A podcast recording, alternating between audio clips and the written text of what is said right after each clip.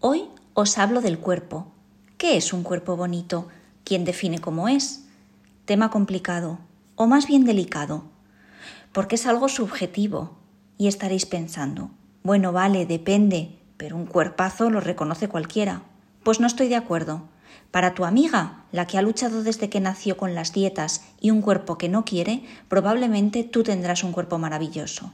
Para ti, eso dista mucho de la realidad, porque quisieras estar como el Zapataki.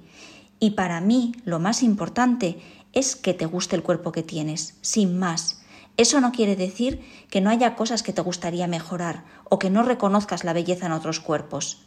Como cada primavera, esperamos la solución. No hay pastilla, ni polvitos mágicos, ni una máquina que vaya a hacer ejercicio por ti.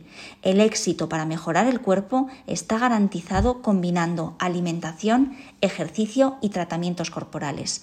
Así sí.